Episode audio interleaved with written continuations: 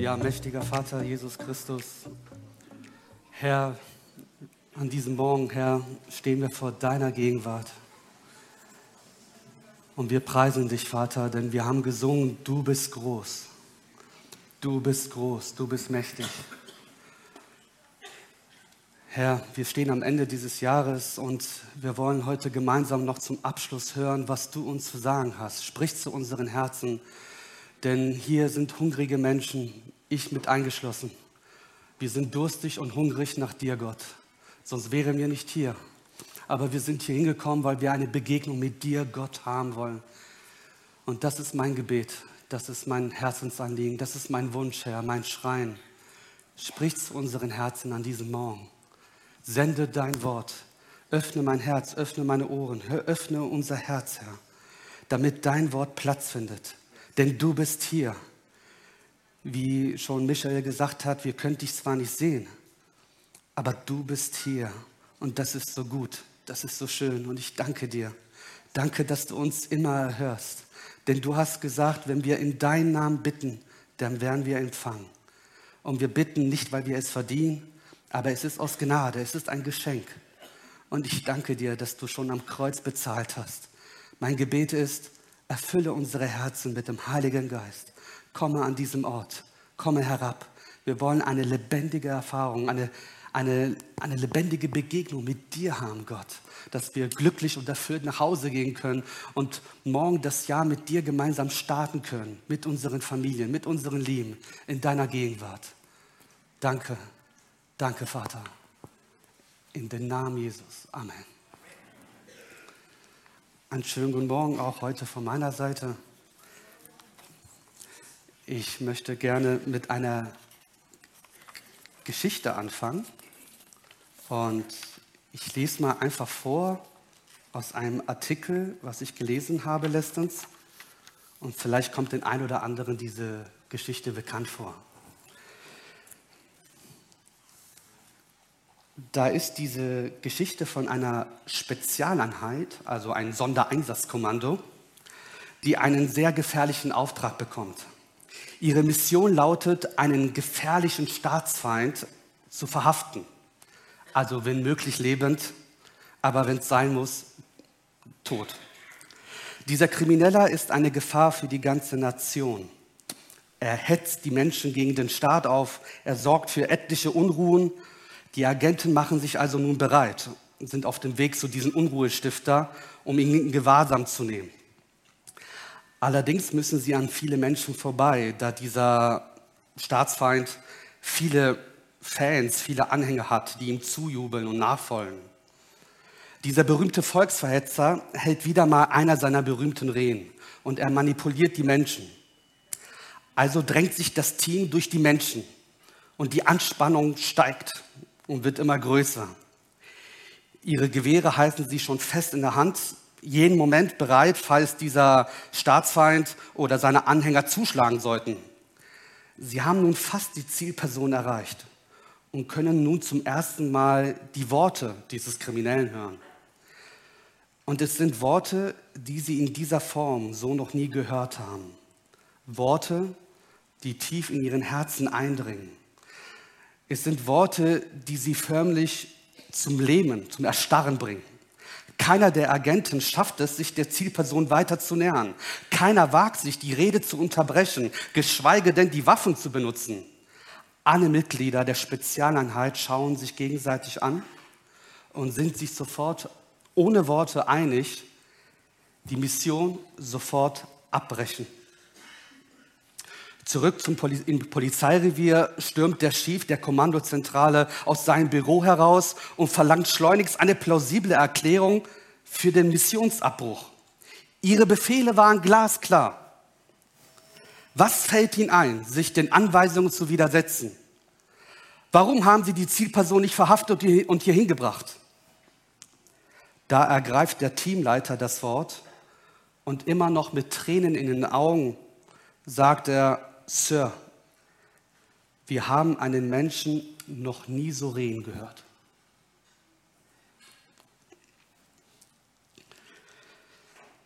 Wir haben einen Menschen noch nie so reden gehört.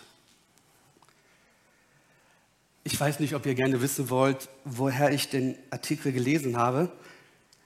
Oder vielleicht noch interessanter, was waren das für Worte? Was waren das für Worte, die es dazu gebracht haben, dass diese Agenten ihn nicht verhaften konnten? Das kann ich euch gerne sagen. Die Worte waren mehr oder weniger so oder so ähnlich. Dieser Staatsfeind sagte, wenn jemand Durst hat, so soll er zu mir kommen und trinken. Wer an mich glaubt, wie die Schrift sagt, dann werden Ströme lebendigen Wassers aus seinem Inneren herausfließen. Und diesem Artikel, der ist ja schon ungefähr 2000 Jahre alt, der steht in der Bibel. Und zwar in Johannes 7. Und dieser gefährliche Mensch angeblich ist nicht eine andere Person weniger als Jesus Christus persönlich. Vor 2000 Jahren stürmen Soldaten im Tempel, um Jesus zu verhaften. Und die hatten eine Aufgabe, ihn in Gewahrsam zu nehmen, weil er eine Gefahr ist. Und sie haben es nicht geschafft. Sie haben es nicht geschafft, Jesus zu verhaften.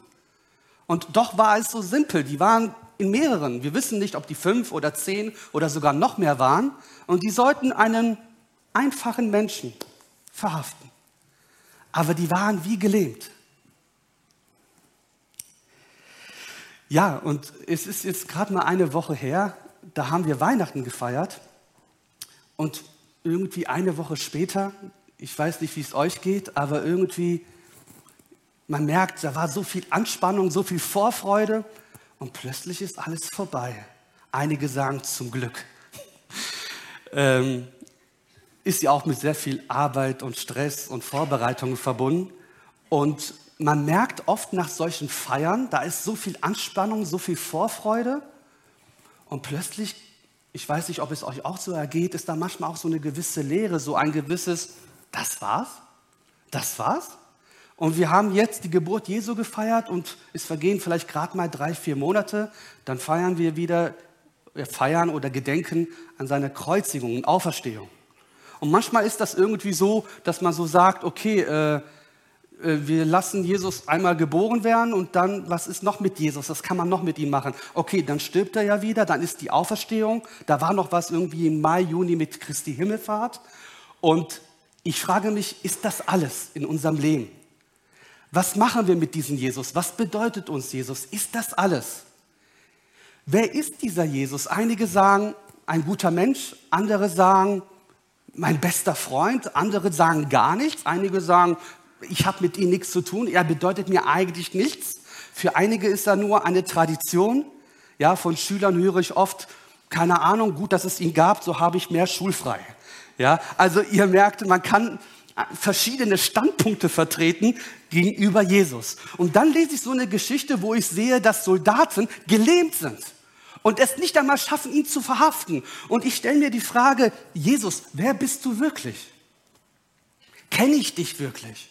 Und an diesem Morgen möchte ich gerne mit euch so eine kleine Reise machen. Und ich hoffe, ihr kommt mit mir mit. Ich habe die Reise schon tausendmal in dieser Woche so in Gedanken gemacht, und zwar durch das Johannesevangelium. Im Johannesevangelium, da sehen wir persönliche Begegnungen unter vier Augen und zwar face to face mit Jesus.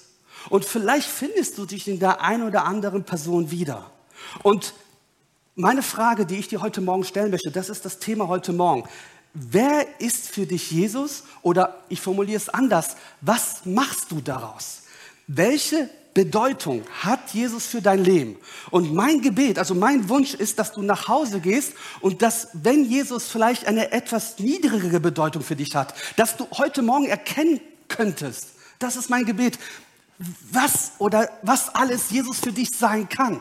Oder wie kraftvoll, wie bedeutungsvoll, wie mächtig, so richtig powerful Jesus in dein Leben sein kann für dich, für deine Familie, für dein ganzes Leben. Weil Jesus ist mehr, als wir uns jemals vorstellen können. Jesus ist das Zentrum.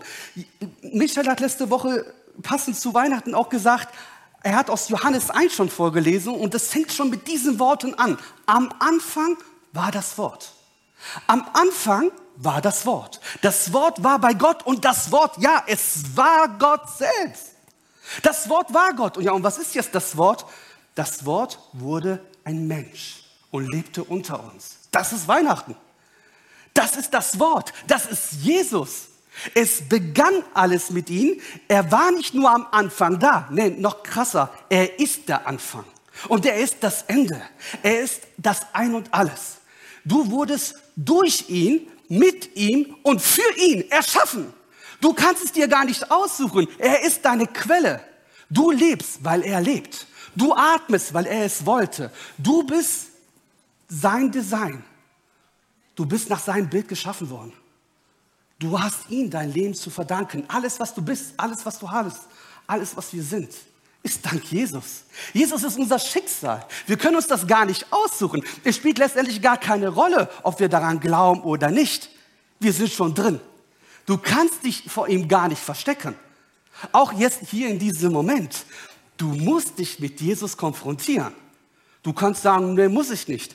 Aber in dem Moment, wo du sagst, nee, muss ich nicht, hast du ja schon eine Entscheidung getroffen. Du hast ihn abgelehnt. Das ist ja schon eine Entscheidung. In dem Moment, wo du sagst, ich glaube nicht an Jesus, hast du einen Standpunkt, du hast eine Meinung und es ist auch gut, dass wir eine Meinungsfreiheit haben, aber natürlich sind wir frei zu entscheiden, was wir wollen. Aber du bist nicht frei, die Konsequenzen zu tragen. Wenn du dich dafür entscheidest, wenn du zum Beispiel sagst, ne, ich, ich weiß nicht, ich äh, lebe mein Leben in Saus und Braus und ich genieße meine Freiheit und ich mache jetzt mal ein Beispiel, ich betrinke mich. Das ist eine persönliche Freiheit, eine Entscheidung. Du bist frei. Aber du kannst nicht sagen, aber die Konsequenzen, und zwar die Ungesundheit und dass die Leber darunter leidet, die will ich nicht tragen. Das geht wiederum nicht. Also du bist frei zu entscheiden, aber nicht frei, dir die Folgen auszudenken. Und heute Morgen triff eine Entscheidung, wer ist für dich Jesus? Ähm, und sage es nicht mir, sage es dir selbst und sage es Jesus. Ich erinnere mich, das ist schon ein paar Jahre her, als, ähm, das ist glaube ich schon elf, zwölf Jahre her, ich hatte ein Vorstellungsgespräch und zwar, ich habe mich beworben an einer christlichen Schule ähm, und wollte da gerne als Lehrer arbeiten und dann hatte ich da ein Vorstellungsgespräch. Ich habe mich jetzt gar nicht vorbereitet. Ich wusste auch gar nicht, wie ich mich vorbereiten sollte. Und das Gespräch fing erstmal so ganz standardmäßig an. Äh, ja, erzählen Sie mal was über sich. Was haben Sie schon Vorerfahrungen? Wo waren Sie schon wo überall als Lehrer tätig? Warum sind Sie Lehrer geworden? Und so weiter. Und alles so ganz sachlich und ja, ich sag mal oberflächlich, so Standardfragen. Und plötzlich, das ich, hatte ich gar nicht so wirklich erwartet, aber klar, war ja eine christliche Schule, stellt die Schulleiterin mir eine Frage, und zwar, wenn Sie mir noch diese Frage erlauben, wer ist für Sie persönlich Jesus? Ich war so total paff.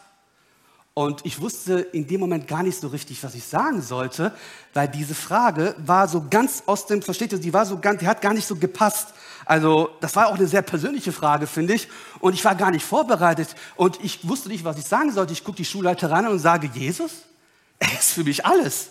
Und da fing sie an zu lachen und ich lachte auch. Und ich sagte, Jesus, also ich weiß gar nicht, wo ich anfangen soll. Und dann habe ich irgendwie eine halbe Stunde über mein Leben erzählt und gesagt, Jesus, also der ist mich mein bester Freund, er ist für mich am Kreuz gestorben, er ist, er ist mein Ein und Alles, er ist mein Bräutigam. Er ist, und dann lachte sie und guckte auch da noch die stellvertretende Schulleiterin und sagte, ich glaube, er ist der Richtige.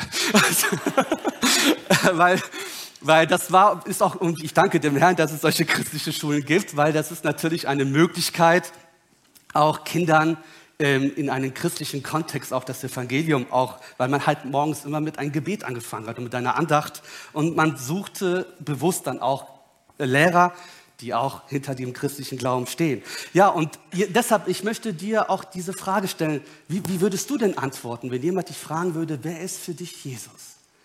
Ja, ähm, ich habe ja schon ein Problem damit, wenn Leute mir die Frage stellen, wer war für dich Jesus? Da geht es ja schon los. Ja, Moment, wir müssen die Zeit ändern. Also war, warum war? Er, er ist.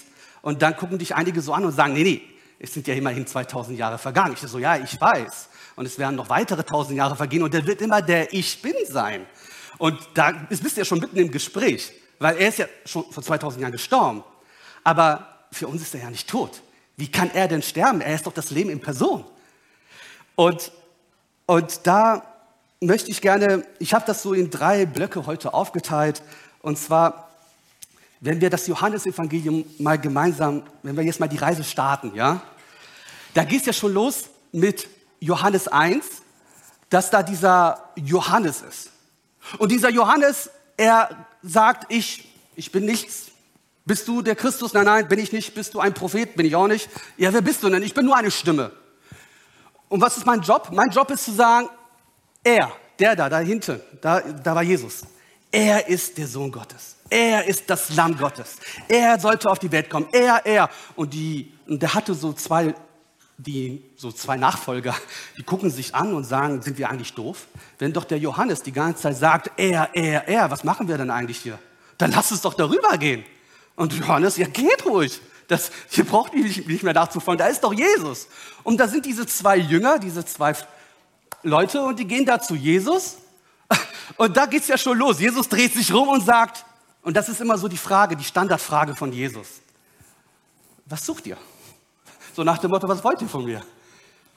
Und die Jünger gucken den Jesus an und sagen, äh, der, hat, der da drüben hat gesagt, du bist das Lamm Gottes. Und dann sagen sie ihn, und auch eine komische Frage, Meister, wo wohnst du? Also stell dir mal vor, so ein fremder Typ verfolgt dich auf der Straße, du drehst dich rum und sagst, kann ich Ihnen weiterhelfen? Ja, wo wohnen Sie? Da sind wir ja bereit, schon fast das Handy zu nehmen, die Polizei anzurufen, weil du dich gestalkt fühlst. Was interessiert dich, wo ich wohne? Ja? Und die fragen, die gehen, also das, das gefällt mir irgendwie. Die sagen nicht ja, erstmal so ein Smalltalk. Nein, die gehen direkt. Wir wollen bei dir nach Hause. Und ich weiß nicht, ich, wenn ich jemand immer zum ersten Mal zu Hause bin, meine Frau sagt immer zu mir, hör auf damit, aber ich gucke mir immer das ganze Haus an. Und, und wenn ich eine Bibliothek sehe, das Erste, was ich mache, ich gucke mir die Bücher an. Man kann viel über einen Menschen erfahren, wenn man weiß, was er liest. Wisst ihr das? Also ich schaue mir immer die Bücher an. Welche Bücher liest er? Wobei heutzutage wird es immer weniger mit den Büchern, weil es ja alles in ein E-Book. Ne? Also eigentlich müsste ich ja schon fast sagen, äh, gib mir dein Computer und äh, äh, das ist ja das Erste, was die Polizei macht, erstmal PC beschlagnahmen, weil man kann viel heute über Menschen erfahren, wenn man das Suchverzeichnis, ne? also was gibt man so in Google ein, das sagt viel über einen Menschen aus, was googeln wir. Da kann man schnell die Identität oder die wahre Persönlichkeit einer Person herausfinden. Was googelt man? Ne? Wo ist man online unterwegs? Und ja, also wenn du in dein Wohnzimmer einer Person reingehst, du findest vieles über die Person heraus. Das ist total spannend, finde ich immer. Ne? Äh, da weißt du sofort, ah, was sind die Hobbys, die Interessen. Ähm, okay, wir wollen jetzt nicht so neugierig werden, sorry. Äh, macht man ja eigentlich nicht. Ne? Ähm, aber diese Jünger, die gehen zu Jesus und sagen, Meister, wo wohnst du? So, jetzt passt mal auf. Achtet auf die, auf die Verben. Jesus sagt, kommt und seht. Mehr hat er nicht gesagt. Er hat nur gesagt, kommt, also die Tür ist auf, schaut es euch an. Kommt und seht. So, jetzt kommt's. Die Bibel sagt, dass diese Jünger, kamen, sahen und blieben. Versteht ihr? Also er hat nicht gesagt, kommt, seht, wenn es euch gefällt, könnt ihr bleiben. Er hat nur gesagt, kommt und schaut. Mehr nicht. Die kamen, sahen und ich weiß nicht, was die gesehen haben, aber Sie haben gesagt, ey, ist cool hier, wir bleiben hier. Wir ziehen hier direkt ein, Jesus. Jesus hatte kein Problem damit. Ich glaube, einige von uns hätten Probleme, wenn Freunde zu lang bleiben. Also dann irgendwann mal schaut man auf die Uhr und sagt, uns, ja, wir haben noch Termine morgen. Ja, also, und einige verstehen diese Andeutungen nicht. Und du sagst, ja, ne, war ein schöner Abend. Ja, war schön. Ja, und dann, sagt, und dann sagst du, ihr könnt gerne noch fünf Minuten bleiben. Das versteht immer noch nicht, dass die fünf Minuten vorbei sind. Ja, also dann sagt, dann irgendwann muss man vielleicht direkter werden, womit ich habe da voll die Probleme damit. Aber, aber Jesus ist anders. Jesus sagt, komm und schau. Und wir sehen, dass in, diese, in dieser Begegnung mit Jesus, irgendetwas haben die Jünger bei Jesus gesehen, dass sie sich verliebt haben und gesagt haben, ja, ja, Jesus, hier bleiben wir. Und ich möchte da dir auch da die Frage stellen, wohnst du schon mit Jesus? Oder wohnt Jesus bei dir? Ist Jesus ein Gast bei dir oder noch krasser, ist er der Hausherr? Hat er zu Hause das Sagen oder sagst du Jesus, setz dich hier hin und wenn ich dich brauche, melde ich mich bei dir. Und dann lassen wir Jesus in ein Zimmer und der darf nicht in allen Zimmern. Ja, das ist ein großer Unterschied. Also wir sehen, in, dass Jesus mit Menschen ganz persönlich wird. Aber er wird nicht aufdringlich. Wir sehen in Kapitel 2 eine andere Begegnung. Er sitzt in einer Hochzeitsfeier. Total versteckt. Er ist einfach ein Gast, mehr nicht. Er ist ein Gast. Und die Geschichte hätte auch so aufhören können. Ich heirate, Jesus, du darfst kurz als Gast dabei sein. Okay? So, aber jetzt kommt's. Es kommen Probleme in der Ehe. Die, die Ehe hat noch gar nicht angefangen. Und schon auf der Hochzeitsfeier gibt es Stress. Und zwar, die haben kein Wein mehr.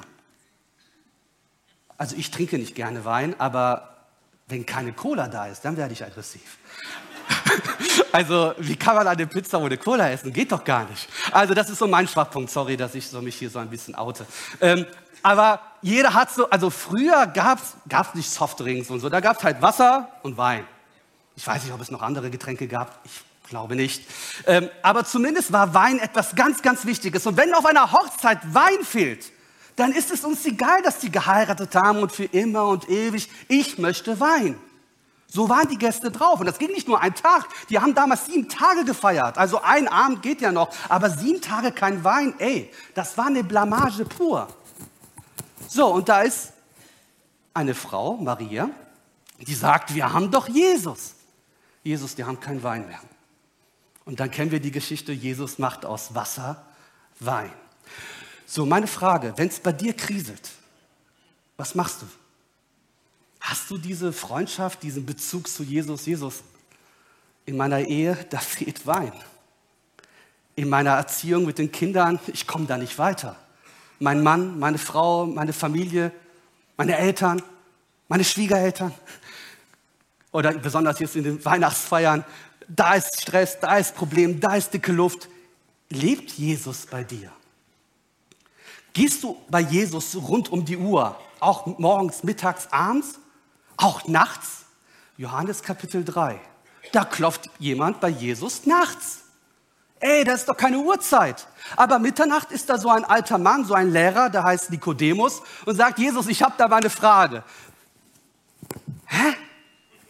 Können wir das nicht auf morgen verschieben? Nein, das ist jetzt verdammt wichtig. Ich muss das jetzt klären. Und was macht Jesus? Komm, setz dich hin, lass quatschen. Mitternacht. Und was war denn jetzt so wichtig? ja, äh, äh, und er wusste nicht, wie er anfangen sollte und sagt, ja, Jesus, also du bist doch ein großer Lehrer und so. Und der Jesus, das gefällt mir, der sagt, Nikodemus, dieses ganze Smalltalk, so, so, so, ich weiß genau, was du wissen möchtest und ich sag dir die Wahrheit ins Gesicht.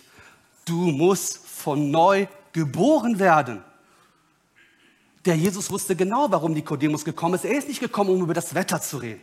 Er ist nicht gekommen, weil er dachte, wissen wollte. Aber Jesus, er tut seinen Finger genau in die Wunde, weil er weiß, wer du bist. Er hat dich erschaffen. Du brauchst dich nicht vor Jesus zu verstecken. Warum? Er weiß doch sowieso alles über dich. Du kannst mit Jesus offen über deine Probleme reden. Und Jesus, er hat immer die richtige Medizin. Mit ganz viel Liebe, aber mit ganz viel Wahrheit. Sagt er dir genau das, was du brauchst. Jesus ist Hammer. Jesus ist wundervoll. Jesus ist gut. Jesus ist alles, was du brauchst. Hast du Durst? Jesus gibt dir das richtige Wasser. Johannes Kapitel 4. Diese Frau hatte Durst.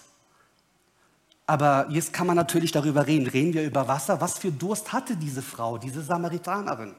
Sie hatte Durst. Die Bibel sagt, sie hatte schon fünf Männer gehabt. Anscheinend war sie auf der Suche nach Liebe. Und momentan lebte sie mit einem sechsten Mann. Also sie hatte schon sechs Männer kennengelernt und das war, heute würde ich sagen auch, aber damals vielleicht in der Gesellschaft noch krasser als heute, die Frau galt als eine, die letzte der Letzte, eine schmutzige Frau, eine unsittliche Frau, eine Schande. Die hat schon der erste Mann und der zweite und der dritte und der vierte und wenn du wüsstest, boah, diese Frau. Und Jesus fängt an mit dieser Frau zu reden und sagt, wenn du wüsstest, wer ich bin. Ja, wer bist du denn? Ich bin größer als Jakob. Ich bin größer als dieses Wasser. Das Wasser, trink. Hast du Durst? Trink weiter, aber du wirst immer Durst haben, du wirst immer hier hinkommen. Und die guckt ihn an und sagt, ja, was hast du denn mir anzubieten? Und der sagte, wenn du wüsstest. Ach, wenn du wüsstest, was ich dir geben kann. Ich kann dir Wasser geben, Du wirst nie wieder Durst haben. Das wird in dir eine Quelle und du wirst dich reinfühlen. Ich werde deinen ganzen Schmutz, egal was du getan hast, du wirst die Liebe Gottes erfahren durch mich, sagt Jesus. Ich bin das Wasser des Lebens. Trink von mir. Und die Frau guckt ihn an und war immer noch stutzig. Die war immer noch skeptisch. Die war, wusste nicht, ich habe Angst viele Menschen haben heute Angst. Und ich kann es auch irgendwo verstehen, weil die sagen, ich kann mich wieder verbrennen. Ich hatte schon fünf Männer. Ich lebe gerade mit einem sechsten Mann. Und jetzt noch ein siebter Mann? Oh nee, der ist vielleicht genauso wie alle anderen Männer auch. Er wird mich wieder enttäuschen. Nein, wird er nicht, weil er ist Jesus, der Sohn Gottes.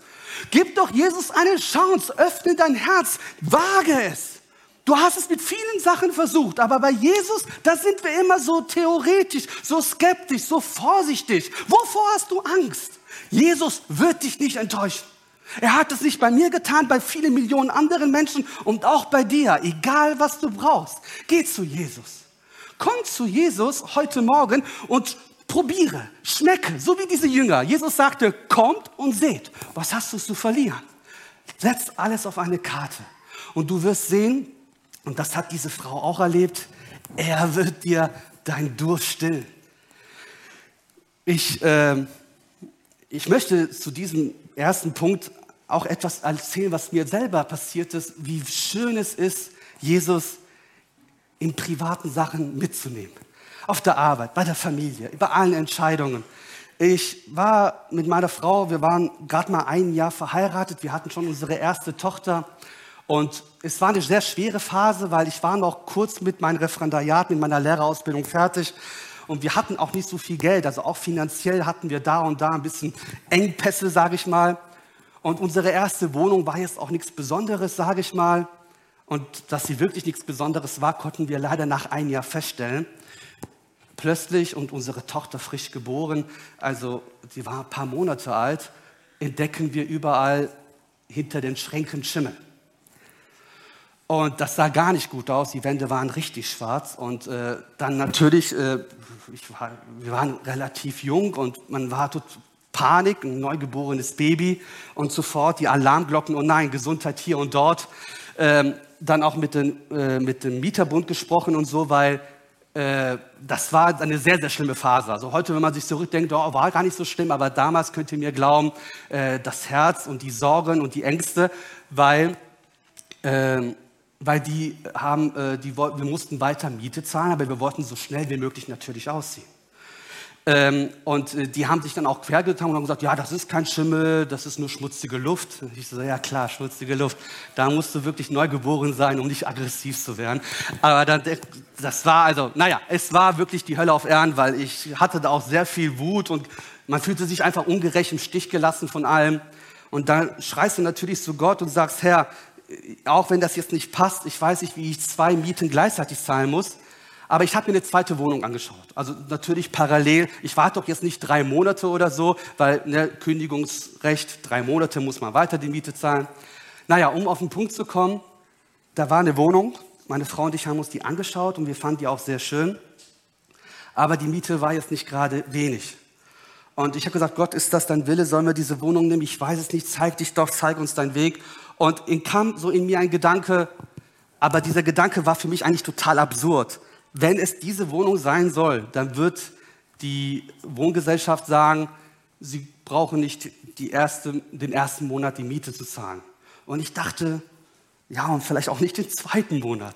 Aber dann dachte ich so, ja, wie, wie stellst du dir das vor? Du willst heute einziehen, Januar zahlst du keine Miete und vielleicht auch noch Februar.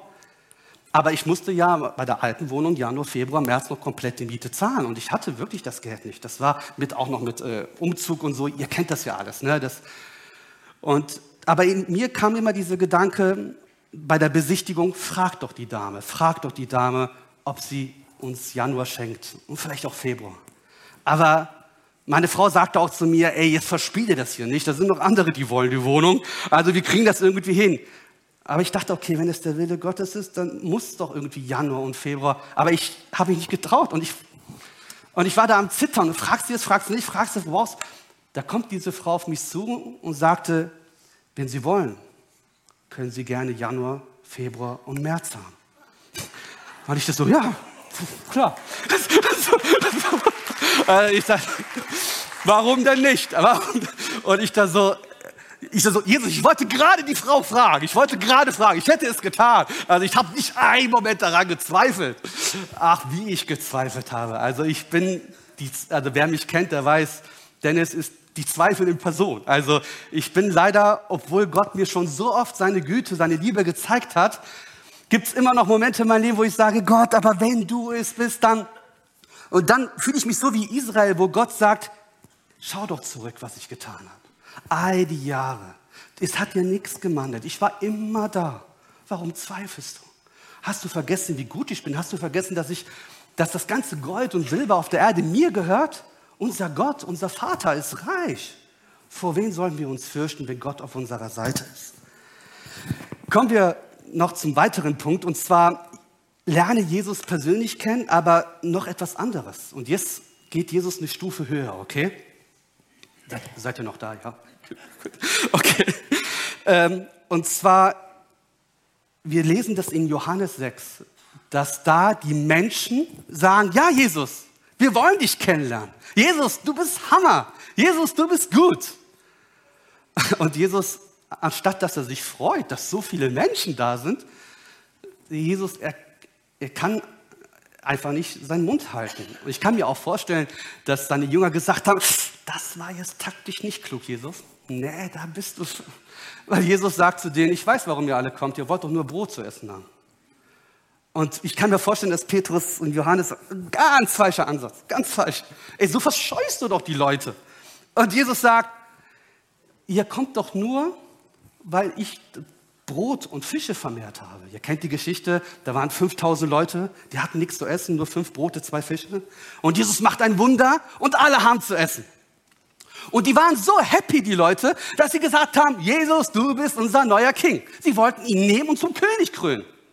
Und was macht der Jesus? Er versteckt sich. Warum? Ist es nicht das, was Jesus will? Er will doch, dass wir ihn anbeten. Ja, aber mit der, Herz, mit der richtigen Herzensmotivation. Versteht ihr? Jesus will, dass du ihn dienst, aber mit der richtigen Herzmotivation. Das ist tief, meine Lieben. Das ist sehr, sehr wichtig. Warum bist du hier? Wegen Jesus. Ja, aber warum? Was genau willst du von Jesus? Ja, ich will ihm nachfolgen. Und weiter fragt Jesus, warum willst du mir nachfolgen? Da gehen die Antworten auseinander. Die Motivation, meine lieben Freunde. Das macht den Unterschied aus. Ja, wir kennen alle diese Liebesfilme, wo der Prinz sich in einen Armen verwandelt, um zu sehen, ob die Frau ihn immer noch liebt. Oder andersherum, die Prinzessin macht sich zu einer ganz normalen Frau, um zu wissen, ob der Mann sie nur liebt, weil sie eine Prinzessin ist oder weil sie sie liebt, weil sie sie liebt. Also die Person. Ist mir egal, ob du reich oder arm bist. Das ist leicht, es zu sagen. Aber ist es wirklich egal, wenn ich auch dann auf dem Konto nicht Plus, sondern Minus habe? Und da, versteht ihr, da gehen die Meinungen auseinander. Ja, und Jesus, er tut seine Finger in die Wunde und sagt, warum? Warum folgt ihr mir nach? Ja, weil du uns Brot gegeben hast. Und Jesus sagt, ich möchte euch aber ein anderes Brot geben. Und jetzt wird es kannibalistisch. Ich möchte, dass ihr mein Fleisch isst und dass ihr mein Blut trinkt. Ja, da, da war vorbei. Das war, das musste doch Jesus erstmal erklären. Hey, du kannst doch nicht sagen, was sollen die, die Leute denken? Du kannst doch nicht sagen, ist mein Fleisch und mein Blut. Und die Leute haben gesagt, der spinnt. Es steht in der Bibel. Sie nannten ihn, jetzt wissen wir, dass er einen Dämon hat. Der ist bekloppt.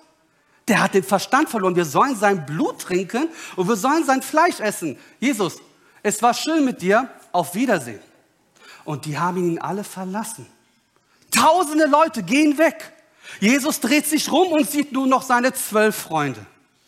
Und Jesus sagte, Gott sei Dank seid ihr wenigstens da. Nein, das hat er auch nicht gesagt. Der dreht sich rum und sagt, wollt ihr nicht auch gehen? Jesus, was soll das? Irgendwie provoziert Jesus. Das ist ja nicht gerade taktvoll. Das ist nicht gerade freundlich.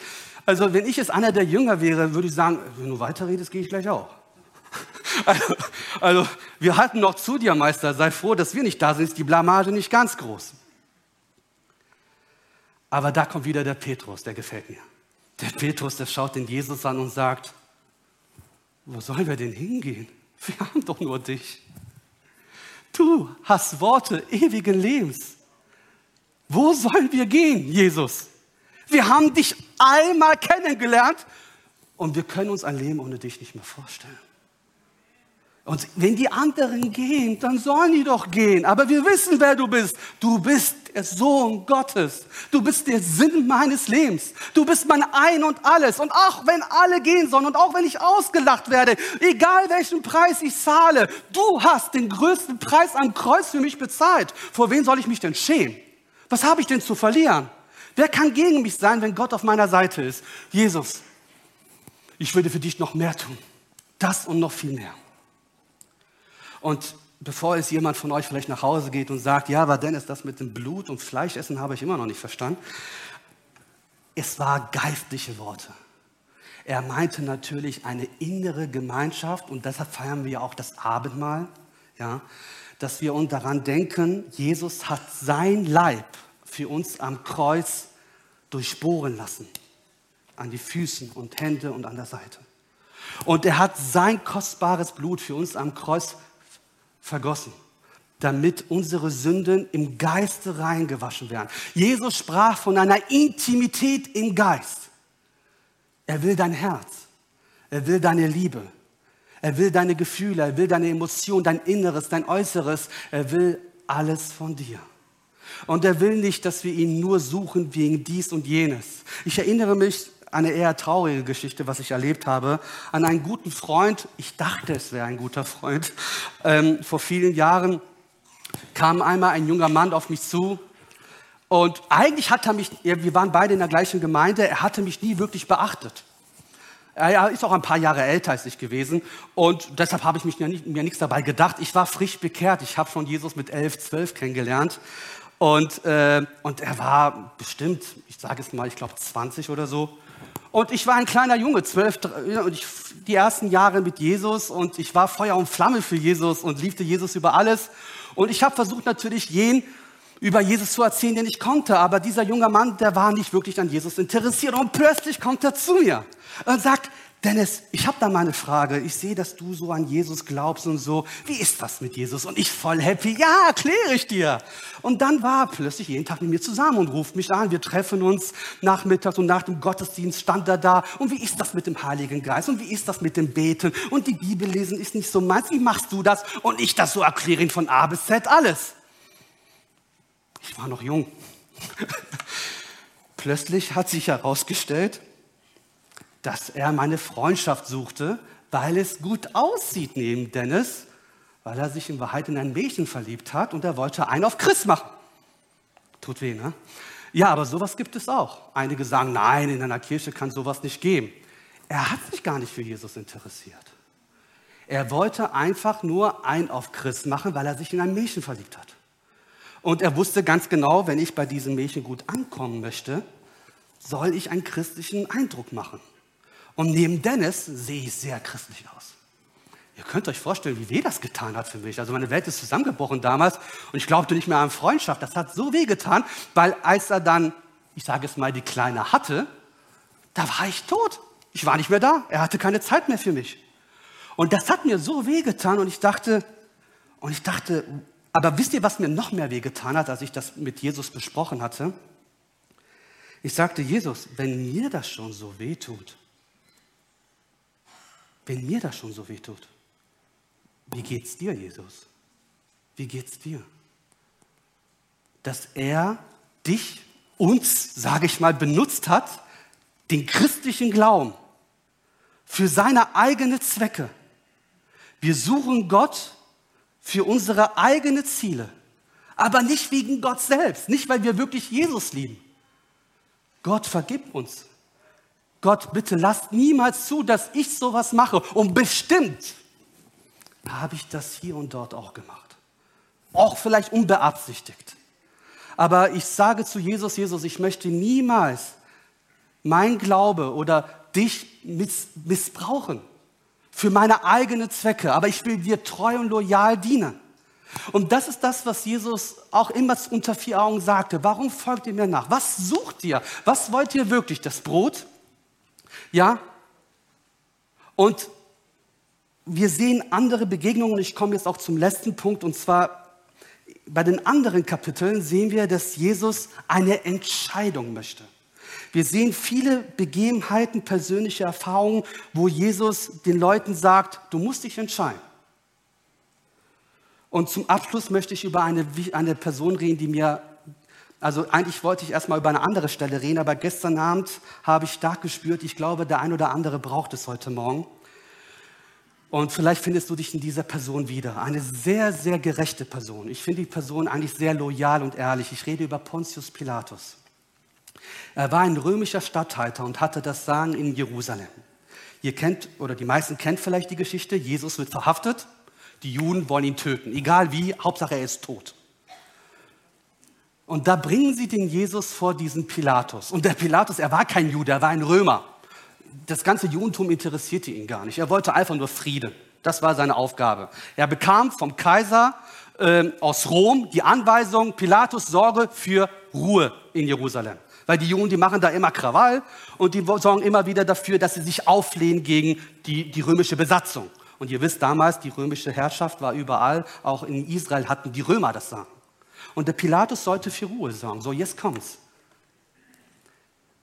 Jesus wird verhaftet. Und die Juden selber durften ja nicht reingehen in diesem Schloss, in, die, in, diesem, in dieser Festung, sonst würden sie unrein werden. Also holt Pilatus den Jesus. Er guckt ihn an und sagt, wer bist du?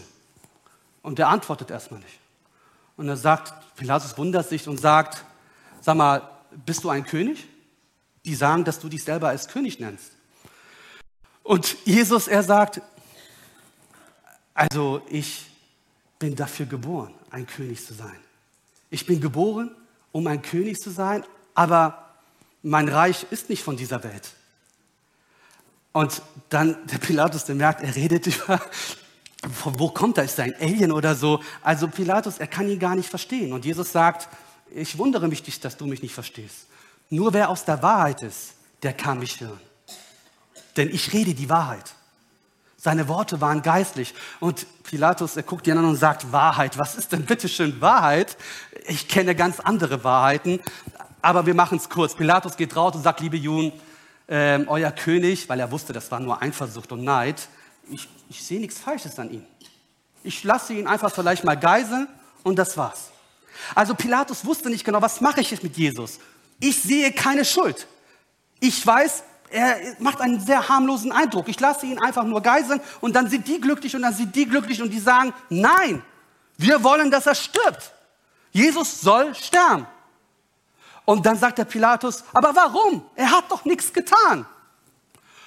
Doch laut römischen Gesetz, und ihr schaut mal, wie falsch die Juden sind, als ob die Juden sich für das römische Gesetz interessieren sollten. Also die haben sich nie dafür interessiert, aber die bringen Pilatus in einer Situation, dass er mit dem Rücken zur Wand ist. Und die sagen, laut römischem Gesetz musst du ihn töten, du musst ihn sterben lassen, weil er hat sich zum Sohn Gottes gemacht. Und jetzt bekommt der Pilatus Angst. Er rennt wieder rein, guckt den Jesus an und sagt, woher kommst du denn? Und der antwortet nicht. Und dann kriegt er so eine richtige Wut und sagt, da spinnst du? Weißt du nicht, dass ich dich hier und jetzt töten kann oder dich befreien kann? Und Jesus guckt ihn an und sagt, du könntest gar nichts. Du könntest gar nichts, wenn es dir nicht von oben gegeben wäre. Aber du hast weniger Schuld als die, die mich ausgeliefert haben. Schuld hat er trotzdem. Du musst eine Entscheidung treffen, Pilatus. Bist du für Jesus oder bist du gegen Jesus? Und Pilatus wusste, dass Jesus unschuldig ist, aber er stand unter enormem Druck. Und wir kennen alle solche Situationen, wo du dich entscheiden musst. Du weißt, was richtig ist, aber du schaffst es einfach nicht, weil du eine andere Wahrheit kennst und die sitzt in Rom. Und der Typ heißt der Cäsar. Und du hast Anweisungen bekommen, für Ruhe zu sorgen. Und jetzt kommen die Juden und mit ihrer List sagen sie zu Pilatus, wenn du ihn nicht tötest, bist du nicht ein Freund des Kaisers. Weil jeder, der sich als Gott ernennt, ist für den Kaiser ein Feind. Bist du ein Freund des Kaisers oder bist du ein Freund Gottes? Und hier, meine Lieben, müssen wir eine Entscheidung treffen. Wie entscheiden wir uns? Wie? Was machst du mit Jesus? Und Pilatus hat es mit so viel Diplomatie, mit so viel Intelligenz. Er hat ihn erstmal foltern lassen, dann hat er ihn eine Dornkrone angezogen. Er hat zugelassen, dass sie sich über ihn lustig machen, in der Hoffnung, dass sie vielleicht sagen, ey komm, es reicht doch jetzt, komm, ey, die, die haben ihn gegeißelt, die haben ihn angespuckt, die haben ihn geschlagen, reicht doch jetzt. Reicht doch jetzt. Und als sie Jesus gesehen haben, Blut überströmt, schrien die noch lauter, kreuzige ihn, kreuzige ihn. Und Pilatus, er sagt, euren König kreuzigen? Er ist doch euer König. Und dann sagen sie heuchlerisch, wir haben keinen König außer Cäsar. Das ist doch das, was Pilatus wollte. Jetzt hast du doch das, was du wolltest. Das ist doch das, meine Lieben, was wir wollten. Wir wollten Anerkennung. Wir wollten das erreichen. Wir wollten diese Sache tun. Und jetzt haben wir die Sache und merken, was habe ich getan? Was habe ich getan? Ich habe meinen Herr verraten. Also oft wollen wir Sachen in unserem Leben und wenn wir die dann bekommen, merken wir, ich bin ja noch trauriger als vorher. Ich spüre eine Leere. Pilatus wusste, dass es falsch war. Aber der hat gesagt, nimmt diesen Jesus und macht, was ihr wollt. Gib mir eine Schüssel Wasser, ich wasche meine Hände in Unschuld, ich, bin, ich will damit nichts zu tun haben. Tut mir leid, Pilatus, zu spät. An deinen Händen klebt schon Blut. Du hast Schuld auf dich geladen. Du hast Jesus verraten. Du bist einen Kompromiss eingegangen. Meine Lieben, ich weiß, das sind harte Worte, aber mit Jesus ziehen wir nie den Kürzeren. Wie ist deine Entscheidung für 2024? Wie ist dein Standpunkt? Was machst du mit Jesus? Die Musikband kann gerne schon mal nach vorne kommen. Ich möchte gerne aufhören, so wie ich angefangen habe, und zwar mit den Worten von Jesus in Johannes 7. Wenn jemand Durst hat, so komme er zu mir und trinke. Jeder, der an mir glaubt, Ströme lebendigen Wassers werden aus dir herausfließen. Jesus sagt, ich bin der Weg, die Wahrheit und das Leben. Ich bin das wahre Brot, was dein Hunger, dein Durst stillen kann. Ich bin die Auferstehung und das Leben. Jesus ist, es lohnt sich mit Jesus. Wir haben nichts zu verlieren. Wollen wir gemeinsam aufstehen? Und wer will, kann auch gerne seine Augen dabei schließen. Und ich möchte dir die Frage stellen, was machst du mit Jesus? Du sagst, ja, da ist diese eine Sache, da ist diese Situation. Wie soll mir da bitte Jesus helfen? Ich weiß es nicht, aber er weiß es. Jesus sagte, was suchst du? Meister, wo wohnst du? Ja, kommt und seht. Und die kamen, sahen und sie blieben. Komm heute Morgen zu Jesus. Gib ihm dein Leben, gib ihm dein Herz. Jesus, er stand auf am Ende des Festes, sagt Johannes 7. Es war am Ende einer Feier. Und wo schon alle nach Hause gehen wollten und gesagt haben, das war's. Das ist das Ende des Jahres. Da ist nichts mehr. Da kommt plötzlich noch aus dem Nix eine Einladung, eine Stimme, die ruft, wenn jemand Durst hat, so komme er zu mir und trinke. Hast du Durst? Dann komm. Es ist umsonst. Komm zu Jesus und trink dieses Wasser, denn nur mit ihm macht das Leben Sinn. Denn er liebt dich. Er liebt dich über alles. Die Einladung steht. Du darfst jetzt kommen, so wie du bist. Amen.